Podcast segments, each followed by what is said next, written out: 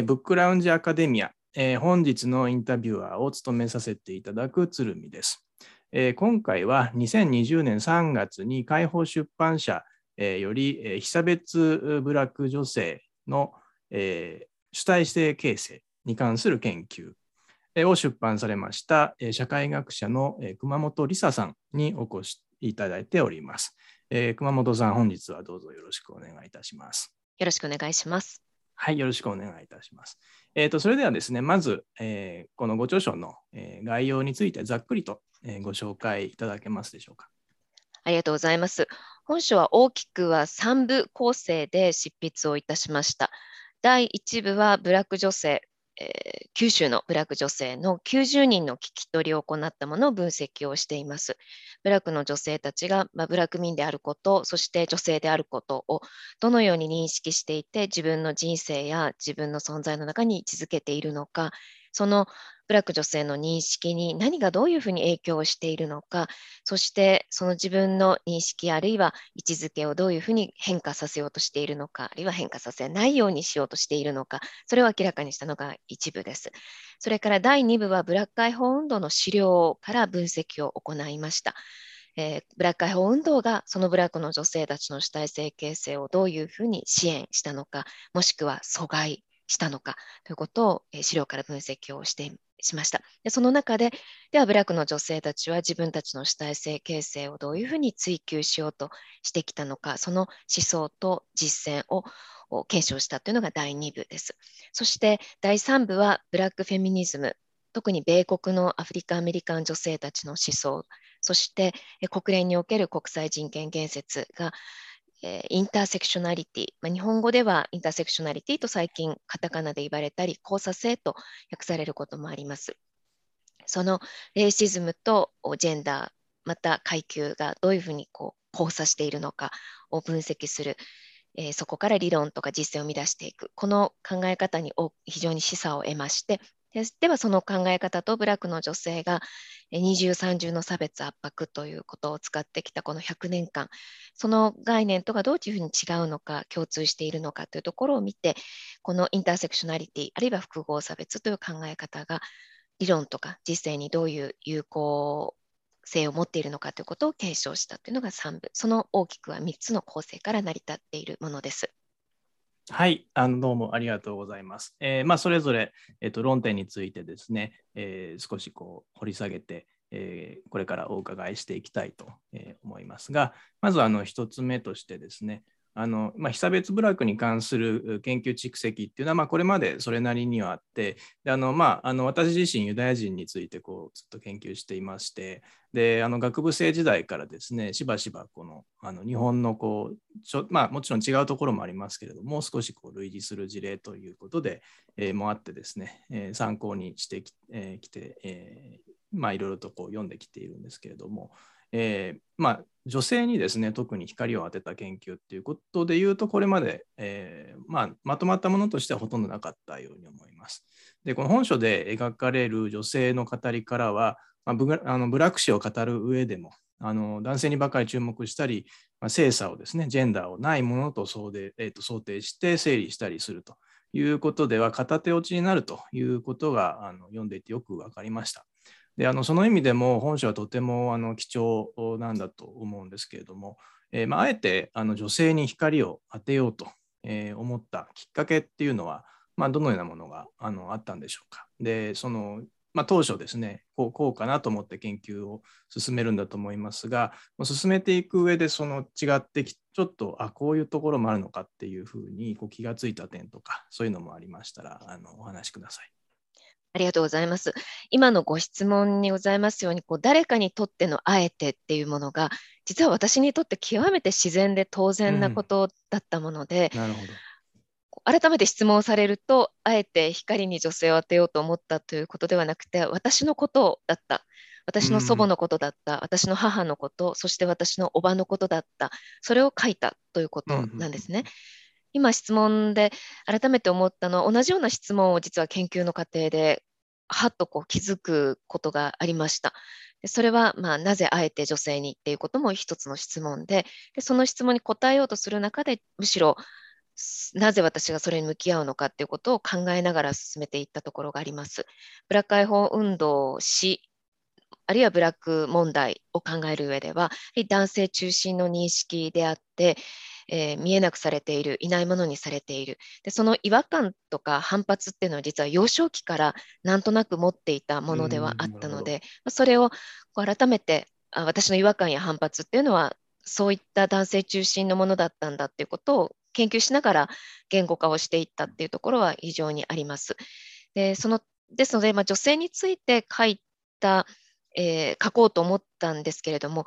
やり始めて、まあ、想像以上に文献資料がない、それから文字資料がない。想定はしていたんですけれどもそれはやっぱり想像以上だったんですね。でそれほどブラック解放運動の資料の中でも軽視されてきた無視されてきたっていう女性の生き方とか思いっていうものを浮かび上がらせるのはやっぱ聞き取りしかない、うん、ということで聞き取りを進めていったんですが今度は聞き取ることとえー、書くこととの間の距離がこれも想像以上にかなり私の中では苦悩するものでもありました。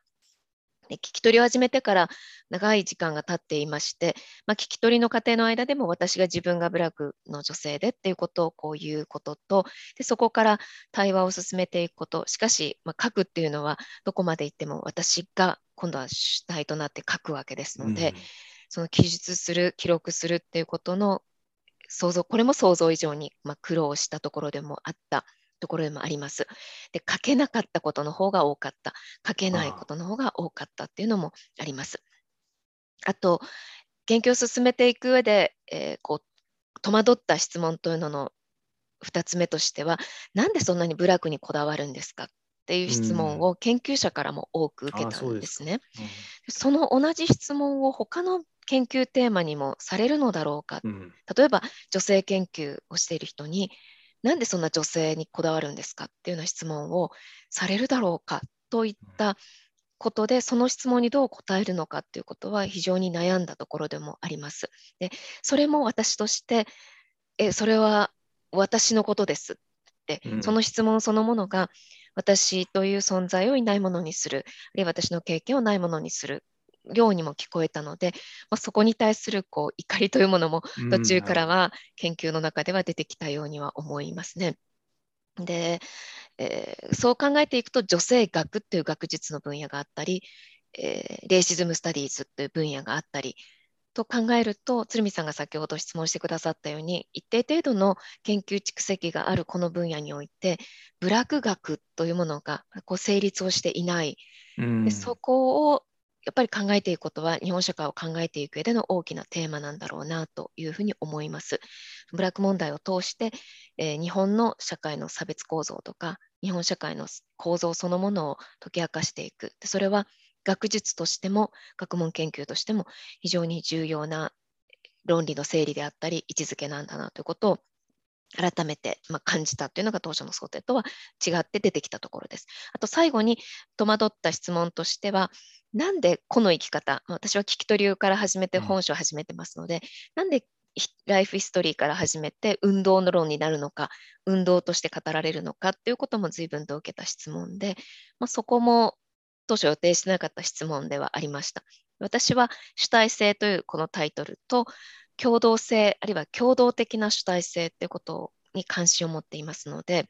個というものと共同性、部落で言えば共同体とか地域とか運動とか他者とか、えー、それは家族だかというものとの関係性を見ていくっていうことにおいては運動は話せなか外せなかったテーマなんですね、うん、特に戦後ブラック問題を語る上ではブラック解放運動というのは抜きにできないと私は思っていたんですが、まあ、そうの質問では、あ個と運動っていうものがそんなに簡単に連携しているものではないということも気づかされたところでもあり、まあ、私はこの研究を進めていく上で、えー、自分自身がブラック女性の当事者であって、そしてブラック解放運動の端っこながらも一致していて、そして研究者でもあるという自身の立ち位置に相当こう向き合わされた、向き合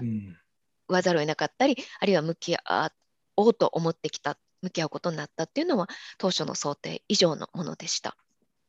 なるほど。あのお伺いしてあの改めて非常にあそういうことだったのかというのがよく、えー、分かりました。あのまあ、あの熊本さんにとっては非常に当たり前のことをあえて聞かれるということ自体が、まあ、あの非常にこの構造的な問題っていうのを端的に表しているということで、まあ、私も割と軽くこうあえてなぜっていうふうにあの伺ってしまったんですけれどもあの確かにあの、えっと、この研究テーマですよね。この意義があるかないかっていうのは割とこう素朴なこう、まあ、マジョリティというか、えー、の想定の中で判断されることがこれまでにも、まあ、いろんな分野でもそうだと思います。があのあって、えー、その物差しの中で、まあ、ななんでこの研究するんですかっていう、えー、ふうに聞いてしまうという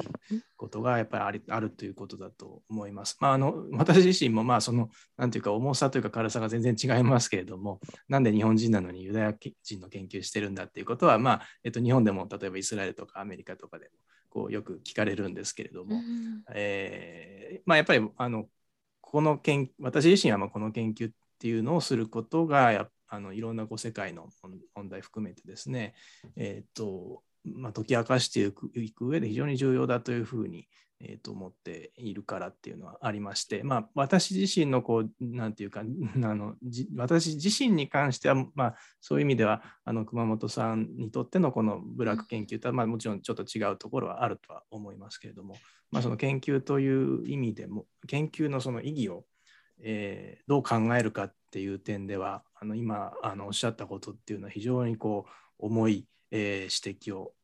含むものだなというふうに思いました。あのえであのそこでかやっぱりあの本書のですねキーワードになっているこう主体性っていう概念が本当に今あのおっしゃったことも、えー、関わってるんだなっていうふうにあのよく分かったんですけれども、えーとまあ、次にちょっとご質問それに関連してちょっとご質問させていただきますと、まあ、この本書の中でのではですねこの、まあ、主体っていう概念との違いについて、まあ、主体性という、まあ、性をつけたあの概念ですね。これはあのえー、単にこう社会的な立場ということではなくて、主体としての自覚みたいなものをこう重視するということにあると書かれています。でそのその後のですね本書での議論を追っていくと、まあ、それはとても納得できる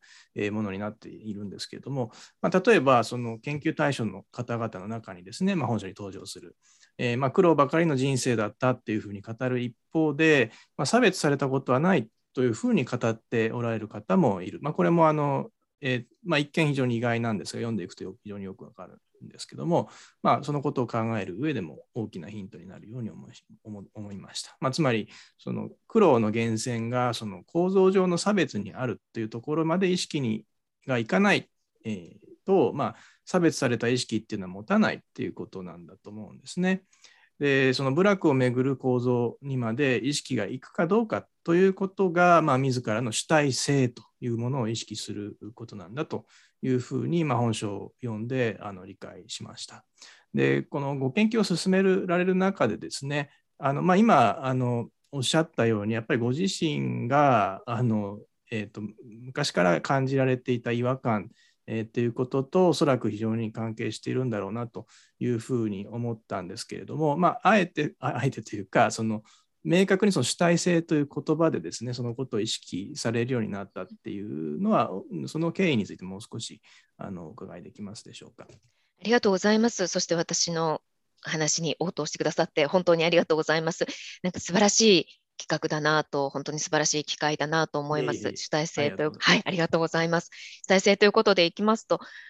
こうまさに鶴見さんの主体性についてもこうやって応答していただけるので、改めていいキーワードだなということをあの伺いながら思っていました。え聞き取りをしているときに、まあ、聞き取りというのは、語り手と私は聞き手であって、そしてまあ聞くことと書くことの間で語が語った方々との対話とか王冠ということを積み重ねてきたんですね。で書くという行為を通じては今度は語り手と聞き手とそして、まあ、今回鶴見さんのような読み手との間で、まあ、本が今度は語りを通じてそれぞれの主体性を皆さんが持ってらっしゃるさまざまな主体性というもののどこかに引っかかるようなものであったりあるいはうん、そこからさらにこう思考を深めるようなものとしてこの場があったりあるいは鶴見さんとのこの対話があるんだなということを気づかさせていただくので、えー、またこの場でブラック女性の主体性がこの場で、そしてこの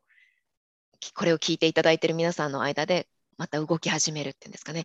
えー、そこも素敵なあのところだなと思います。で主体性っていうところにそういう意味では、えー、ブラック問題でいくとどうしても差別の側面っていうことが多く語られてくる、えー、つまり被差別者としての側面にこう光が当たるところが多かったもので私はその中でどう生きてきたのかっていうことにとても関心があったし、関心があるんですね。で、その関心、関心という方では軽くなってしまうかもしれないんですが、まあ、とにかく小さい時から私が困ったのは、ブラック女性がブラック女性について書いたものが本当にない。うん、で、その本当ないっていうところで、まあ、私自身がどう生きるのかという自分の主体性を考える上にあっても、まあ、本っていうものは大きいものだと思いましたし、えー、もちろんブラックの女性たちに非識字者が多いという現実も踏まえて先ほど言った文献資料や文字資料がないっていうところからその生き方をうん文字として文献としてっていうかではない、うん、読み取り方とか感じ方ということも重要だと思いつつ私が当時感じていたようにでは私の次世代のあるいはその次の世代を生きるブラック女性たちに本ということであったならばまたそこで主体性が歴史をこうつなぎながら違う形で動き出すのではないかと思ったので主体性というテーマをえー、選んだというところがあります。まあ、そういう意味では、私が書いたことをこういうふうに読み取って理解してくださっている鶴見さんのような存在がいるっていうのは非常に喜びでもある、えー、ところでもあります。でこれも私自身の存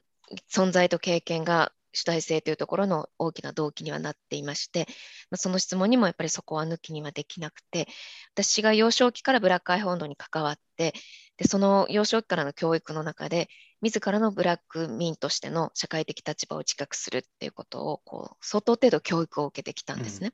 でその自分の存在とか経験っていうのは社会構造の中で制約されていることもあるけれどもしかしその社会を変えることもできるんだ、うん、といったところやっぱり小さい時からこう考える訓練っていうものを受けてきてそれを理解する読み解いていくっていうことをやってもうそれは本当に私にとっては重要な自分にとってのこう幹になっています。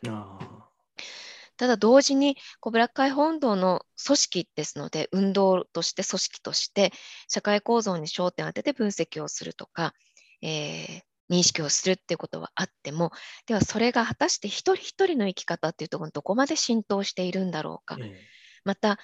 逆に一人一人の思いとか一人一人の経験とか一人一人の苦悩とか喜びっていうものがどれほどそのブラック解放運動とか組織というものにを逆照射するものになっているんだろうかと感じたときに、うん、その一人一人の人たちの生活実態であるとか精神構造を成立させている現実にどこまで運動が組織が心を寄せてきたのかあるいは研究者が、うんえ。ー、学問がそこに心を寄せてきたのかっていうところでいくと一人一人の主体性というところに関心を持ちました。その運動が言う主体とは違う主体性というものがあるというところにどうしても見たかった。まあ、そこがブラック女性というところでいくと、研究者としても A さんとか B さんとしてしか書くことができない。うんえー、私も本書では番号でしか書くことが書くことができていないという悶々としたものを持ちながらも、それでもなんとかそこに焦点を当てたいという思いが非常に強くありました。でそこでいくと、ブラック出身者であることを誇りに思うことも、ブラック出身であることを隠して生きることも、うん、そして緊張や孤立の中で生きている人たちがいるということも、それもすべてブラックの人たちのサバイバルの方法であって、レジリエンスの方法であって、まあ、レジスタンス、抵抗であってという、その生存であり、回復であり、抵抗であるという、それすべてがそうなんだ。そのすべてを成立させているような日本社会の在り方ってものはどういうものなんだろう。えその歴史と社会というものを読み解いていくには、一人一人のその主体性っ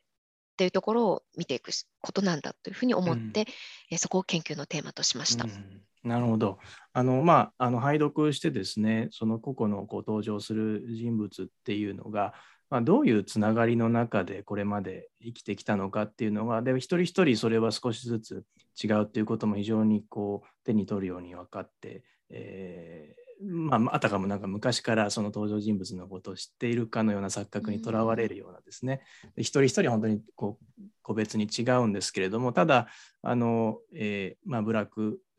差別という構造ともこう密接につながる中でただまた別のつながりもあるいは出会いとかですね、えー、とそういったものも持っている中でこう今生きているっていうその姿が非常にあのなていうか前面に出てくるっていう気があのしたんですね。それがまさにこう主体性っていう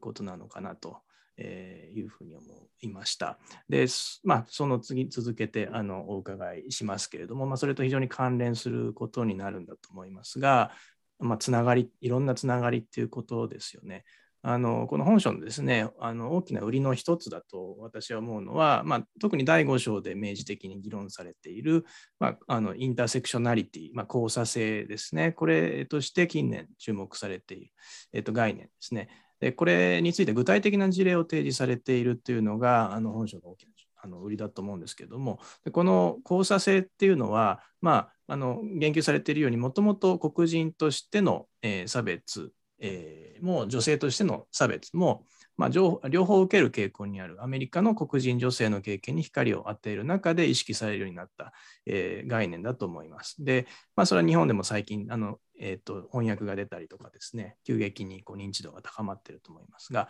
しばしば言われるのは、差別は単なる加算ではない。えー、つまり黒人差別と女性差別で、まあ、単純にこう2倍の差別をですね、まあ、その足したものを受けると。いうこととか、あるいはそれぞれの差別と個別に戦ったりするっていう、そういう単純な話ではないんだということ、まあ、これよく聞くんですね、インターセクショナリティの説明の中で。で、まあ、それは私も知っていたんですが、ただ、まあ、本書を読むまでは、今一つ、まあ、うん、そうそうなんだろうなと思いながらも、じゃ具体的に、どう単その単なる足し算じゃないのかとかっていうことが、まあ、ピンときてなかったところもあるんですね。で、本書ではですね、例えばそのブラック解放運動を優先するために、まあ、ブラック男性はもちろんのこと、その女性の方もですね、まあ、女性差別の問題を棚上げにしてしまってきたこととか、まあ、あるいはそのブラック差別の構造を知ることで自分の父親の状況、まあえー、それまでこうずっとなんか暴力的で嫌いだったんだけどもっていう、えー、それにちょっと同情的になった娘の姿とかですね、えー、あるいはそのブラック解放運動を通して女性差別の存在に気づく女性なんかも描かれていて、まあ、まさにその別々の次元に、まあ、なんていうか、理論上はですね、あこうあるとされる2つの差別っていうのがこう加算ということなのではやっぱりなくて、このその交差の中に人々が生きているんだっていうことがあの非常によく分かりました。で、まあ、こんなふうにですね、差別をま立体的に、また動体的に、まあ、ダイナミックにですね、見ていく上で、交差性概念っていうのは非常に有効だと,、えー、と思うんですけれども、まあ、これもあの、まあ、さっきからこうきっかけばっかりいろいろ伺っていますが、あの研究される中でですね、こうまあ、この概念だっていうふうにこう、えー、思ったっていう特にどの辺であのそそこを思い立ったんでしょうか。でその、まあ、研究の多くはあのこの交差性についてですね、アメリカの黒人女性に関するものが現状ではあの多いんですけれども、あのそれとですね、ブラック女性のケースを比較した場合の違いっていうのが、まあ、もしありましたら、それも教えてください。ありがとうございます。ブラック解放運動の中で女性差別のことを言おうとすると、連帯が難しくなってしまうといった批判を受けることがあり、うん、そして女性解放運動の中でブラック差別のことを言おうとすると女性全体の地位が向上することが優先されるので、うん、そこで一つ一つのことを取り上げていくのは難しいというようなことがあったりでどこにも居場所がないと思っていたんですね。私は私としてあるいは私が出会う一人の人間は一人の人間としてドンと抑圧的なものを受けている中でまどの部分がブラック差別でどの部分が女性差別ですっていうふうに切り分けることができない時に、うん、ブラック差別女性差別あるいはブラック民女性というこうカテゴリーの中で自分の経験を切りながら常にこう語っている感じをもやもやとしていた時に、えー、国連の会議であるとかあるいはブラックフェミニズムのことを勉強する中でインターセクショナリティってものが出会って本当にあこういうふうにして自分の体験を語ることができるっていうこう言葉が与えられるっていうのは本当に大きな経験だったなと思います。でその中でではそれを考えていくときにブラック女性にとってはそれをどういうふうに読み解くことができるだろうかなと思ったんですがおそらく鶴見さんのまたお聞かせいただけるかもしれません。その差別っていう捉え方が日本での捉え方とユダヤ人の生き方やさまざまな経験を読み解くときにどういう違いがあるのか共通点があるのかもお聞かせいただければと思いますが、うん、差別という捉え方はまず異なるかなと思います。ブラックフェミニズムはあのアフリカ系アメリカの女性たちが言うときに人種差別というときとレイシズムというときにはかなり区分して使っているんですね。その個人の態度とか個人の思想とか、えー、いうものを差別と例えば語るときに、うん、一方では制度的な体系的なものをイデオロギー政治学をレイシズムというふうにこう語るであるとかそうした、えー、明確にさまざまな言葉を本当に生み出しながら差別というものを捉えようとしている時にブラック女性の場合には意識も認識も態度も行動も制度も構造も全部差別と語るので、うん、時にこう混乱してしまうことがあるんですね。また葛藤してしまったり衝突をしてしまったり、えー、することもあるなと。その差別の捉え方っていうのが大きく違うなと思いました。うん、また黒人女性たちが奴隷制っていうのをこう根底に置きながら歴史研究が非常に発展をしてきたということ、うんうんうん、また歴史研究の中で奴隷制が大きなテーマだったブラックフェミニズムにとって奴隷制は大きいということととも、えー、アメリカ合衆国なんかではやっぱり調査、統計が属性別に行われていますので、えー、まあ、統計としても社会学的にも経験をこうリアルに見つ見ることができるんですが、日本の場合にはその属性別の統計がないので、これも難しい。うん、また、法令として裁判、判例分析なんかでも、法学研究の中でも、差別の分析が丁寧に行われている。こういうところも非常に難しいので、えー、女とかフェミニズムっていうこう同質性を前提にした理論とか実践の中でそういう差別の研究とか、さまざまな学問の中での差別研究っていうのは一つ違うかなというふうにも思いました。あと、ちょっとアメリカの黒人女性とは異なるんですが、ダリットの、インドのダリット女性と交流をしているときに、ダリットの女性たちにとっての複合差別インターセクショナリティっていうのは警察からの暴力とかあと高いカーストからの暴力についてお話をされる、うん、ブラックの女性はこう運動の中での女性差別家庭の中での女性差別お話をされるので、うん、そのダリットの女性からはなぜその家庭とか組織とか運動の中の女性差別の話が出てくるんですかって質問をよく受けるんですね。うん、おそらくそこにはその家という考え方、まあ、家の論理という考え方が一つには違うんだろうなというのをあえー、黒人女性やダリットの女性との交流の中では感じるところです。家の中に押し込められているとか閉じ込められているとか組織や運動の考え方における家というものが日本の差別を考える上での一つ重要なテーマになるのではないかなというのも研究をしているところで気づいたところでもあります。ただ一方であの部落の女性たちは100年前から二重三重の差別という言葉を使ってきまして、うんうん、まあ、それは具体的にこう教育とか保育とか福祉労働という具体的なテーマの中で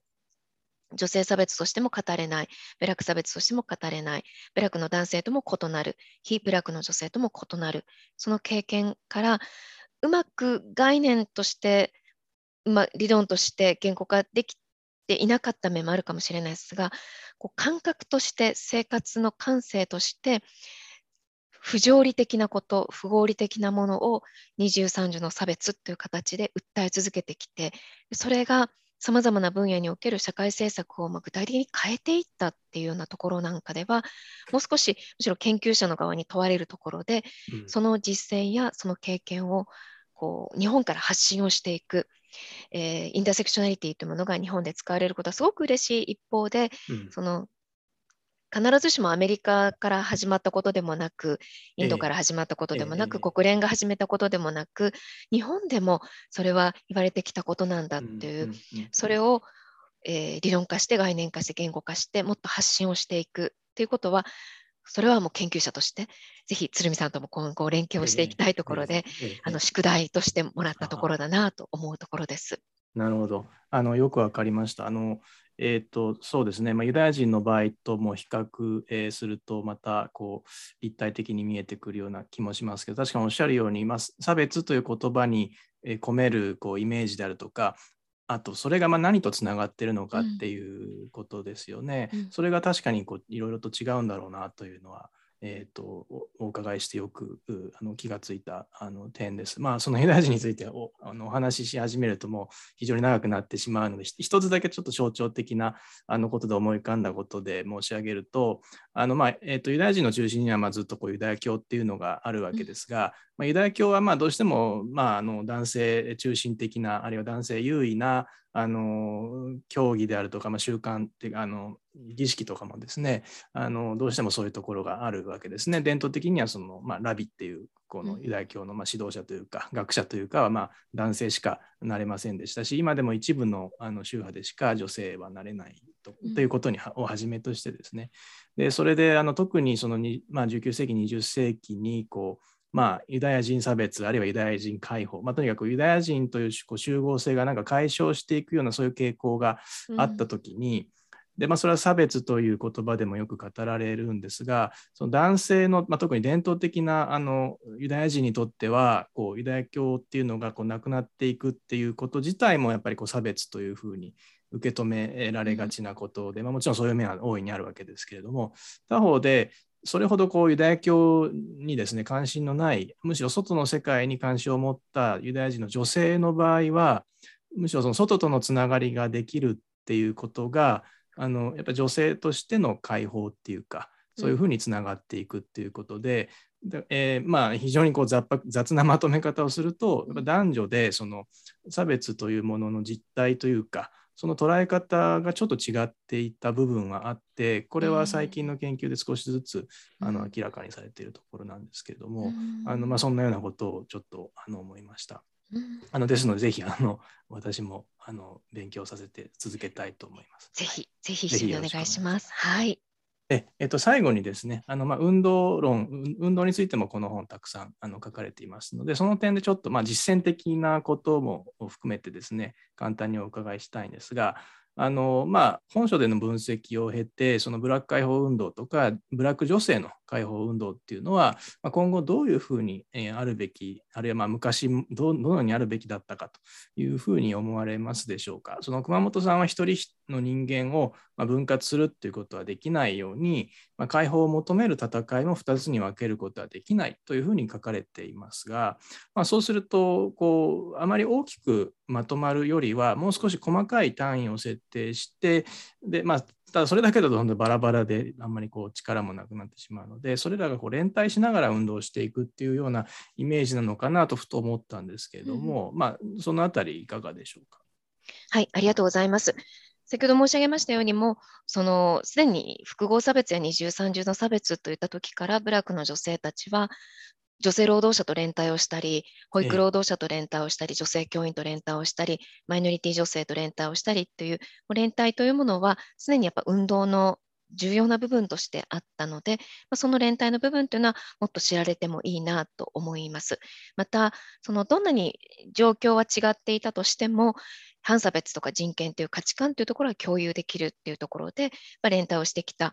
あその連反差別や人権という価値観を共有しつつ具体的な取り組み対応としてどういうふうにそれぞれの運動の中に生かしていくかということを考えてきたのですでに、えー、大きなものとか小さなものということでいくと連帯というものは続けてきたなと思いますので、うんうん、そこは今後も続けていけたらと思います。で現実の運動というのはもっと本当に有機的でダイナミックなものだと思いますので、まあ、大きい小さいというよりは個別具体の課題ともう少し全体共通の課題ということを行ったり来たりしながら運動は進められてきたと思いますので、まあ、それは今日的、そして今後の大事な課題だと思います。独自課題と共通課題、どっちも大事で、どこに軸足を置くのかっていうのは時代によっても世代によっても、また地域によっても異なる、まあ、それほど運動というのは本当に多様なものでもあると思います。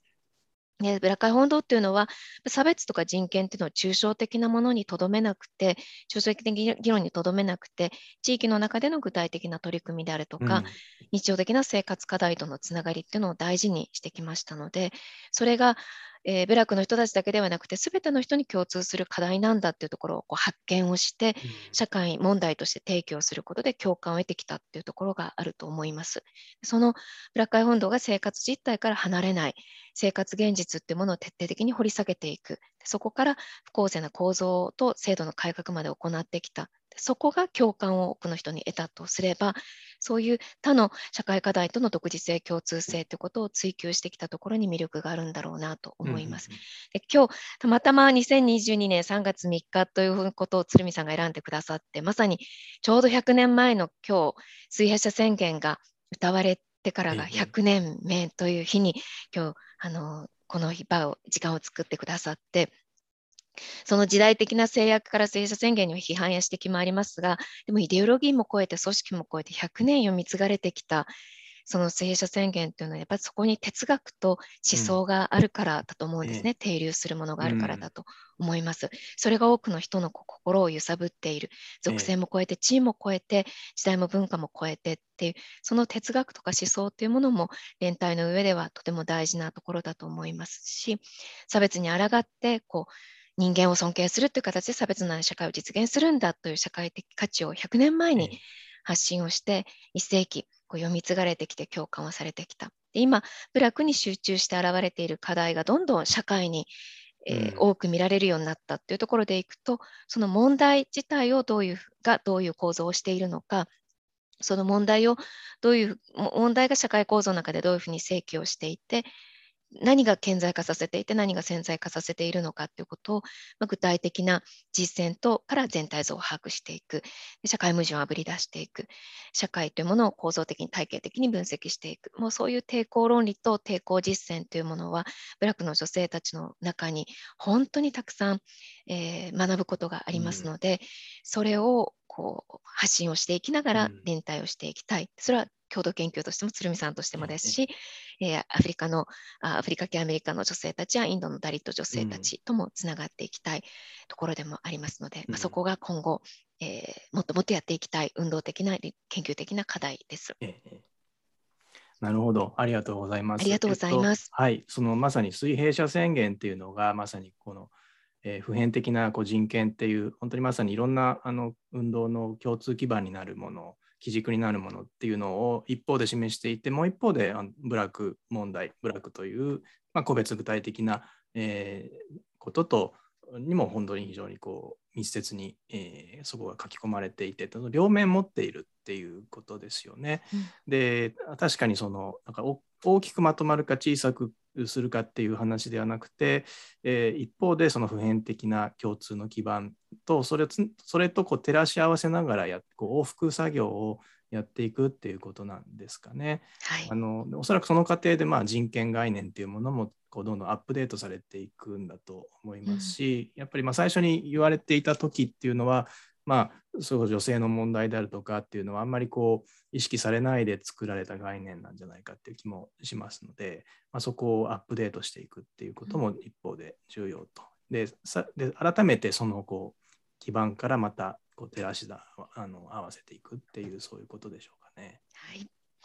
はい、あの本日はその非常に、まあ、重厚な本なんですけれどもあの中の話っていうのは非常にこう個々の何て言うかまあ、ライフストーリーですよね。で非常にこう読みやすく読み物としても、まあ、あの読みやすいというか、うん、さっき途中で申し上げた通り、えー、まるでこう昔から知っていたかのような感覚を受けるようなそんなあの個々の登場人物に対してですね、うん、えーと、そういった本ですのでぜひあのいろんな方にあの読んでいただきたいと思いますしまさにこう普遍的な側面とそれを個別具体的にどうあの当てはめたりあるいはえー、逆照射していくかっていう、うん、そそういうことももうこう見えて、まあ、一つそういう事例としてもですねこの本書っていうのはあの価値が高いかなというふうにあの思いました。あの本日はあの熊本さん、えー、どうもありがとうございました。ありがとうございました。